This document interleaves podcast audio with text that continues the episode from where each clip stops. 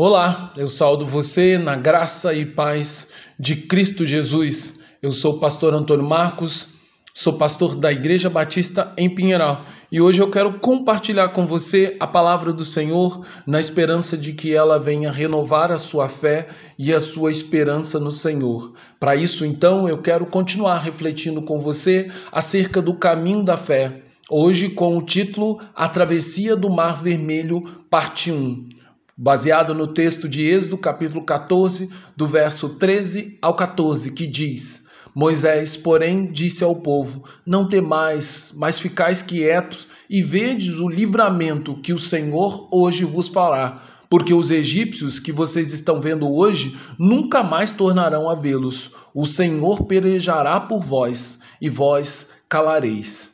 Depois de um período de 400 anos vivendo como escravo no Egito, tempo em que Deus ficou em silêncio, o que não significa necessariamente que o Senhor não estava agindo em favor do seu povo, Deus os fez multiplicar, de forma que as 75 pessoas que chegaram na terra do Egito como membros da família de Jacó, pai de José, governador do Egito, agora tornaram-se um grande povo, tão numeroso quanto as areias do mar e as estrelas do céu.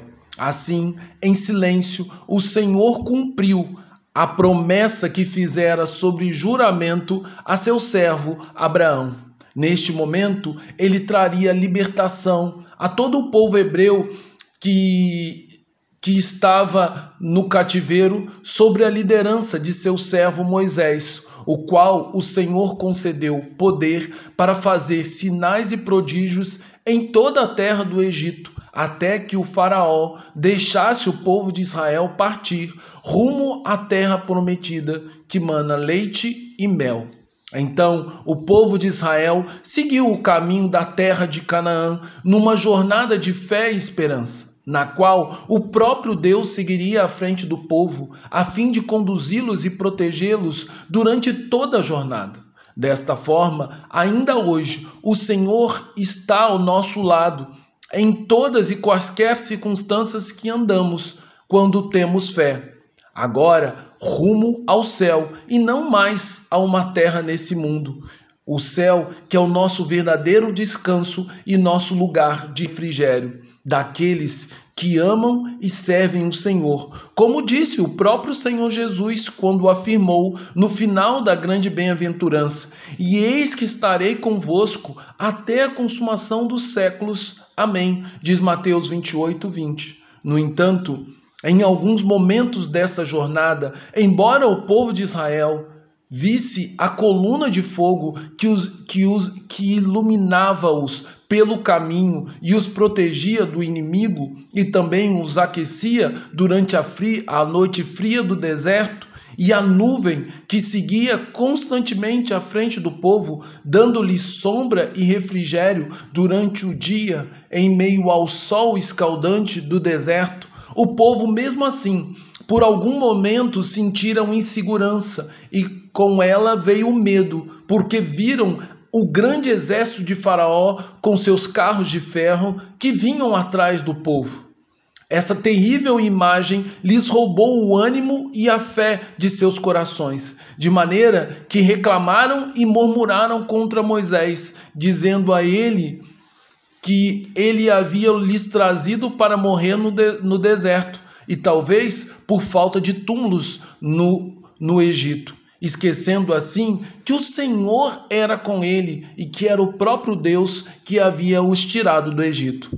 Com essa atitude do povo, podemos aprender que a verdadeira fé que nos concede força e coragem para cumprir toda a jornada de Deus tem que tem determinado para a nossa vida não depende daquilo que os nossos olhos estão vendo ou das circunstâncias que nós estamos passando, porque a verdadeira definição daquilo que é fé está no fato de cremos aquilo que os nossos olhos não podem ver e nossas mãos não podem tocar, mas que se torna concreto em nosso coração pelos olhos da fé.